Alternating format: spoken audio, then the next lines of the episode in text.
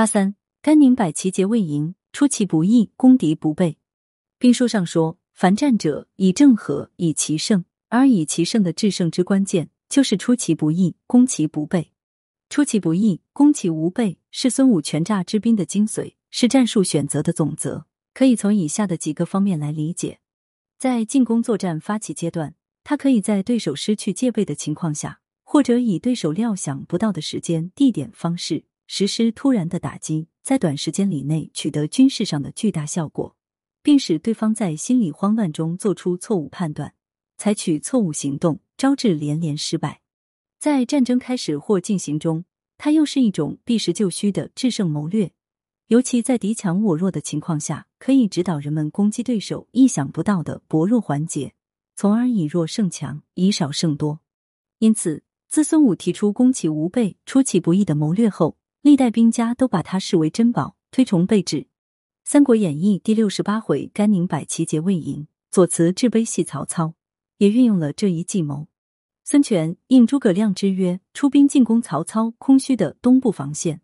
合肥守将张辽向曹操告急，于是曹操进撤西部大军来救合肥，与孙权接战。孙权为挫曹军锐气，决定趁其远道而来又立足未稳之际，率先进攻。部将凌统主动求战。于是带三千人奔向曹营，与曹军先锋大将张辽交锋，走马奋战五十多个回合，不分胜负。孙权恐怕灵统有闪失，才让吕蒙接应他归回本阵。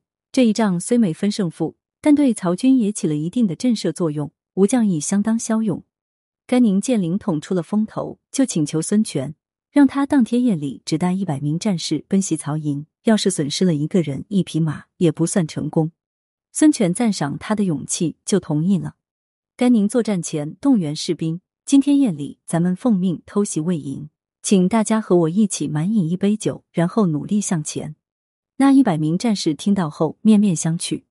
甘宁见状，拔剑在手，怒喝：“我作为大将，还不惜生命，你们还有什么迟疑的？”兵士们见甘宁变了脸，都起身行礼，愿出死力跟您一起去。饱食之后，夜半三更时分。甘宁让每个士兵头盔上插一根百鹅翎，作为武兵记号，然后披甲上马，大喊一声，杀入曹营。夜黑声杂，曹兵惊慌之际，辨不出对方来了多少兵马，结果奔跑进退之间，自相扰乱，十分狼狈。甘宁趁乱，率百名战士在曹营中纵横疾驰，碰到人就杀，又迅速从南营门杀出来，也没遇到什么阻拦。曹操恐怕对方是故意引诱自己追赶。为防中吴军埋伏，也就没敢追击。于是甘宁偷袭成功，一百名战士没一个受伤。回到吴军时，命令这一百人击鼓奏乐，欢呼万岁。孙权亲自出门迎接，赏赐众多，一时甘宁声名大振。看《三国》之小节，出其不意，攻其无备的核心就在于“其”字。他要利用对方惯性思维的弱点，捕捉对方的思想空隙。突破人们思维的常规、常法和常识，反常用兵，出奇制胜。因此，要想成功，就得打破俗套，一反常规，并出乎常人预料。有新奇的想法和做法是不可缺少的条件。